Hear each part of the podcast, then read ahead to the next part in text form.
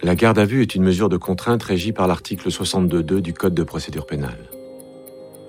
Elle est décidée par un officier de police judiciaire à l'encontre d'une personne soupçonnée d'avoir commis ou tenté de commettre un crime ou un délit. Bienvenue dans Garde à vue, le podcast. Dans la nuit du 7 avril 2012, à 3h25, les secours de Chérance reçoivent un appel désespéré d'un jeune homme. Il vient de retrouver le corps sans vie de sa compagne, Maëva Rousseau, écroulée sur leur bébé de 11 mois. Presque trois mois après les faits, ils interpellent Alain Berruet, le meilleur ami du père de la victime. Sa garde à vue commencée à 18h le 27 juin 2012 se poursuit. Vous écoutez le deuxième épisode de l'affaire Alain Berruet.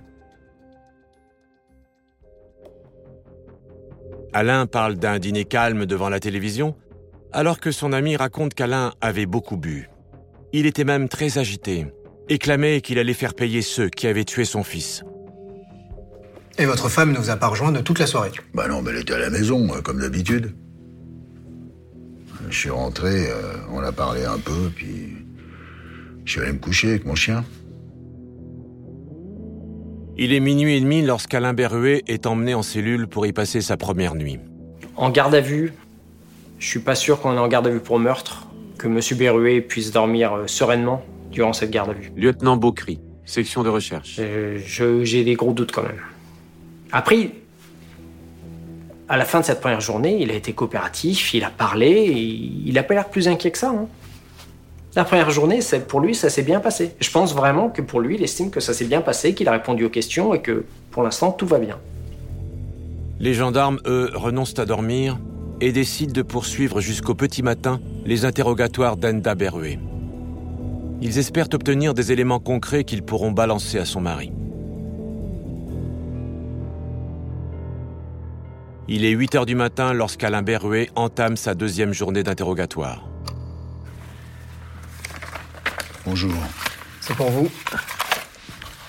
Euh, J'ai pas d'appétit. Asseyez-vous, s'il vous plaît. Vous avez bien dormi? Pas beaucoup. Bien. Comme vous le savez, votre femme est présente dans nos locaux. Elle a été interrogée une bonne partie de la nuit. On a parlé de votre vie. Enfin, je veux dire, euh, au quotidien. Il y a certaines différences entre ce qu'elle nous décrit et ce que vous nous avez dit hier. Vous voyez où je veux en venir? Il y a des choses. euh, J'en ai pas parlé, ouais, c'est sûr. hein. Je m'excuse. Lors de la troisième audition, on va s'attaquer véritablement à tout ce qui peut être incohérent dans ce qu'il nous a dit précédemment, sans lui amener nos éléments de preuve, mais simplement le mettre en face de ses contradictions, à savoir où il nous décrit un couple idéal, que tout va bien, que sa femme nous dit exactement le contraire, donc on va l'attaquer là-dessus. On va voir un peu quelle va être sa réponse. Entre elle et moi, on s'entend plus. euh, Mais c'est normal. euh, C'est. Depuis la mort de Rodolphe, euh, il y avait trop de tristesse entre nous. quoi. Bah, Je comprends bien, monsieur Berruet. Il y a des hauts, puis il y a des bas. Vous savez comment c'est. Elle a commencé à me parler de divorce d'abord. ben, Bon, maintenant, on n'en parle plus.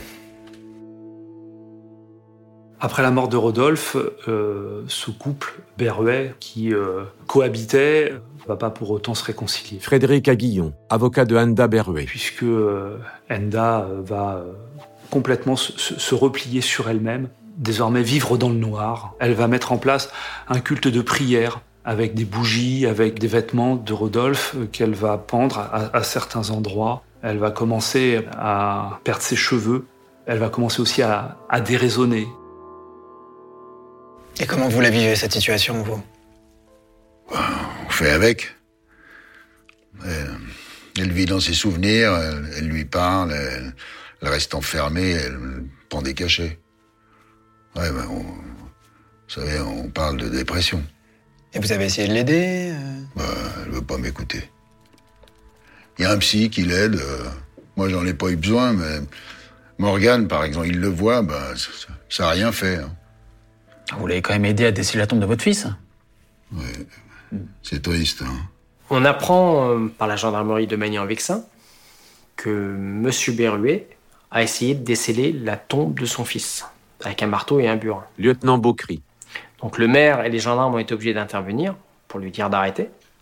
L'histoire, c'est Enda Berruet se rend sur la tombe de son fils tous les jours et elle entend son fils qui lui parle et qui gratte dans la tombe.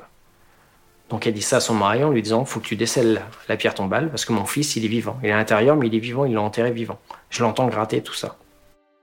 Elle voulait commencer à dire à tout le monde que Rodolphe allait bien, que on l'avait sorti, qu'il était à l'hôpital, à se remettre. Moi, je savais pas comment lui dire non. On s'aperçoit à travers cette histoire que Alain Berruet, pour que sa femme lui fiche la paix, il est prêt à tout. Il sait là que son fils il est mort, qu'il est dans cette tombe et qu'il est décédé, mais il va quand même aller euh, essayer de décéder cette pierre tombale parce que sa femme lui a demandé. Le samedi 7 avril, en allant chez les Boulans, vous aviez quelle voiture? Ma 205. Alors pourquoi vous avez déclaré le 9 avril avoir pris la Clio de votre femme? Quoi? J'ai pas dit ça. Voilà, alors je me suis trompé en le disant aux gendarmes, parce que je prends que la 205. Ça ressemble pas à une erreur, ça, monsieur Berruet. Cette voiture, ça, ça va changer quoi? Il est euh, très clairement déstabilisé. Lieutenant Bussot, section de recherche. Et euh, il est d'autant plus déstabilisé qu'on voit que c'est la première fois qu'il perd son, il, il perd son calme. Deux jours après la mort de Maeva, Alain Berruet avait été entendu en tant que témoin par les gendarmes. Et les déclarations qu'il fait aujourd'hui en garde à vue contredisent celles qu'il avait faites à l'époque. Et vous n'avez pas contacté le père de Maëva après avoir appris le meurtre Ah, Non, ça me dit rien. non. Alors là, il y a votre mémoire qui vous joue des tours. hein. Parce que vous avez déclaré dans votre audition en tant que témoin l'avoir appelé 15 minutes après avoir appris la nouvelle. Ah, peut-être euh, que j'ai voulu, mais. mais euh, je crois qu'il était sur répondeur. Ouais. Là, je vais vous citer. Berruet. Vous avez dit Je suis tombé directement sur lui. Il était pas bien, il m'a dit qu'elle avait été étranglée. Vous avez oublié avoir dit ça. Non, mais je, je me rappelle, c'était son répondeur, mais. non, ou alors peut-être qu'il m'a rappelé après pour me parler, mais. Mais qu'est-ce que ça change euh, Vous savez, dans des moments comme ça, ça va vite, hein, on sait pas trop où on a la tête, quoi. La deuxième journée, le but, c'est de faire monter la pression petit à petit, le mettre mal à l'aise, lui faire sentir qu'il y a de grosses incohérences dans son déroulé, lui faire toucher du doigt qu'on n'est pas dupe de ce qu'il nous raconte, que là, il y a des mensonges, lui faire toucher du doigt chacun des mensonges qu'il va dire avant même que l'on apporte les éléments, nos éléments de preuve. On veut créer vraiment ce climat d'insécurité chez lui et ce climat de, de tension. Qui vous a appris ce qui s'est passé dans ce cas? La police ou Christian Rousseau? Ah ouais, oui, oui, ça, ça, ça, ça doit être euh, Christian, parce que c'est. C'est lui qui m'a parlé des détails, que- qu'elle a été étranglée.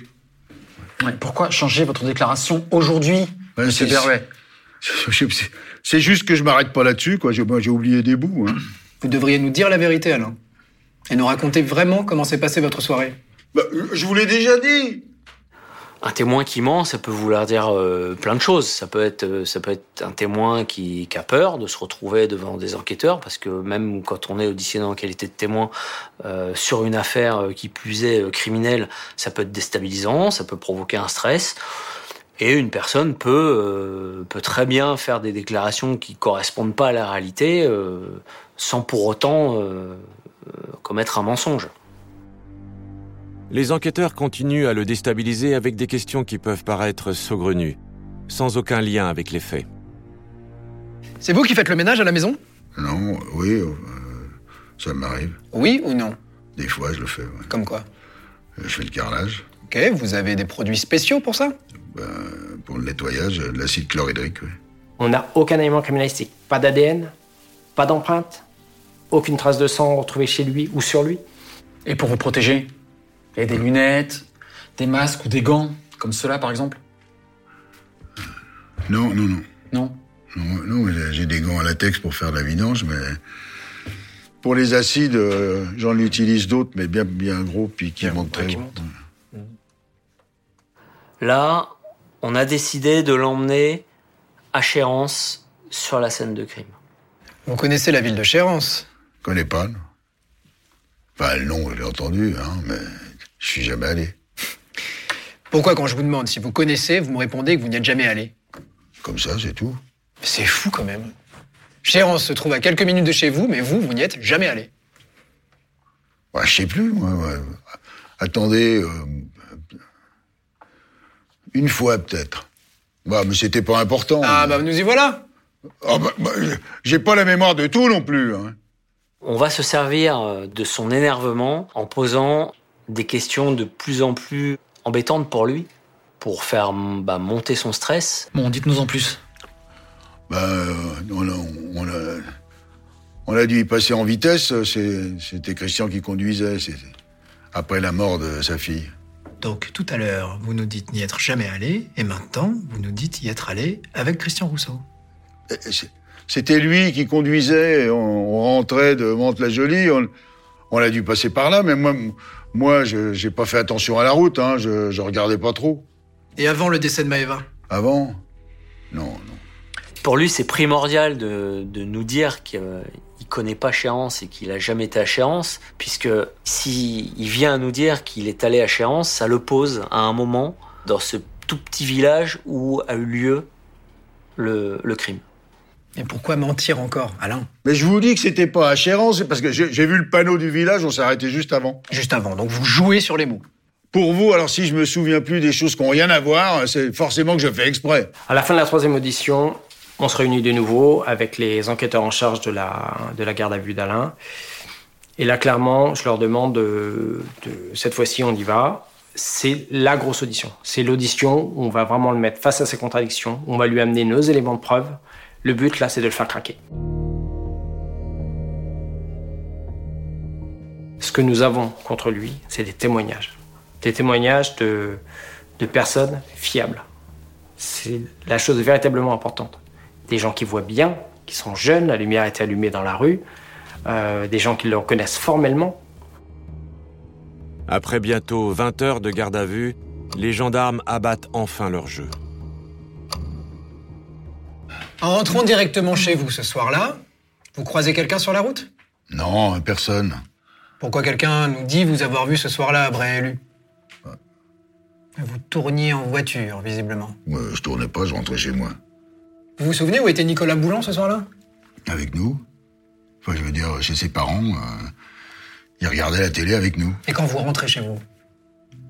Ah ouais, ça m'a pas marqué. euh, Dehors avec des jeunes, je dirais. Mais pourquoi quelqu'un me dit vous avoir vu aller au cimetière alors que vous nous dites le contraire? Il a dit ça, mais c'est faux. Je suis pas allé. Je voulais y aller. Bon, euh, c'est tout. Mais, mais, euh, ils ont dû croire que j'irais, quoi. Monsieur Berruel nous a déclaré qu'il était entré directement chez lui. Sauf que le problème, c'est que le fils de monsieur et madame Poulan, lui, ne donne pas cette version-là. Il nous dit qu'avec ses copains, il a vu euh, monsieur Berruet faire plusieurs tours dans le village et passer, entre autres, devant le cimetière de Brélu. Finalement, en réfléchissant bien, il est possible que quelqu'un d'autre vous ait vu ce soir-là circuler en voiture. Enfin, je veux dire, euh, ailleurs. Par exemple, à Chérence. Ah bah là, vous, vous en avez une bonne avec Chérance, hein. Bon, s'il vous plaît, vous répondez aux questions? Mais j'y étais pas, donc je peux pas vous répondre. Ah mais comprenez-nous, nous ce qu'on veut, c'est éclaircir la vérité pour que vous vous sentiez mieux. Quand on lui pose la question euh, de savoir s'il est possible qu'il ait été vu à Chéance, euh, là, il est au pied du mur. Parce que si on lui pose la question, il se dit ils doivent savoir. Peut-être qu'ils savent. On a des témoins qui vous identifient formellement, donc on confronte juste les deux versions. Ouais, mais moi, je peux rien pour vous. À moins que vous ayez un frère jumeau qui utilise aussi une camionnette. Je suis rentré chez moi, j'ai dormi avec mon chien. Très bien. Alors, pourquoi étiez-vous ce soir-là à 100 mètres du domicile de Maëva Rousseau? Tourné en voiture, tout feu éteint. Mais c'est pas arrivé. D'accord. Un témoin nous dit que, aux alentours de minuit, garé devant le domicile de Maëva et Alan, se trouvait une petite camionnette blanche avec un monsieur qui avait les cheveux blancs ou les cheveux blonds, avec des gants mappa roses aux mains et des bottes. Ce monsieur était à côté de son véhicule, et au fur et à mesure que les témoins avancent, il voit cet homme qui se tourne pour qu'il ne puisse pas voir son visage. C'est plus fort que lui, il peut pas nous dire qu'il était à Chérence. Parce que s'il nous dit j'étais à Chérence, tout va, enfin le, le rouleau compresseur va se mettre en route. Alors, pour le faire craquer, les gendarmes décident de le confronter aux déclarations de sa femme, mise sur écoute plusieurs semaines avant la garde à vue. La nuit du meurtre, elle se souvient avoir vu un sac à main inconnu sur la table de sa cuisine. Votre femme nous a parlé d'un sac à main. Un sac à main de type euh, léopard, le même type que celui de Maëva. Euh, quand elle s'est réveillée en milieu de la nuit, il était là, posé au milieu de la table de la cuisine. Et le lendemain matin, plus rien. Je peux pas l'expliquer. Mais elle a s'est cachée, elle, elle tourne en rond toute la nuit sans dormir. Euh, Vous devez pas l'écouter. Il se bloque clairement. Parce que il, il peut pas donner d'explication sur la présence du sac à main de Maëva Rousseau sur la table de sa cuisine en pleine nuit. Il est clair qu'il s'attendait pas à ce que Enda vienne à parler de ce sac. En fin de compte, là, il est en train de s'apercevoir que sa femme le- vient de le lâcher. Et ce même sac avait disparu de la scène de crime. Et puis il a été retrouvé, abandonné en pleine campagne. Ouais, mais j'en sais rien de ce sac, moi. Ah ouais, est-ce que tout le monde ment, monsieur Berruet Quoi? Donc il y a que vous qui dites la vérité. Non, euh, non, attendez, moi je vous raconte juste comment ça s'est passé. Là, en fait, à ce moment-là de la garde à vue, on va refermer le piège sur l'individu. On a amené euh, des éléments qui l'incriminent, pour lesquels il peut pas s'expliquer. Et ces divers éléments euh, vont, nous permettre de construire ce qu'on appelle euh, la question d'appât, qui rassemble tous les éléments qui l'incriminent et pour lesquels il va falloir qu'il nous donne une explication ferme et définitive.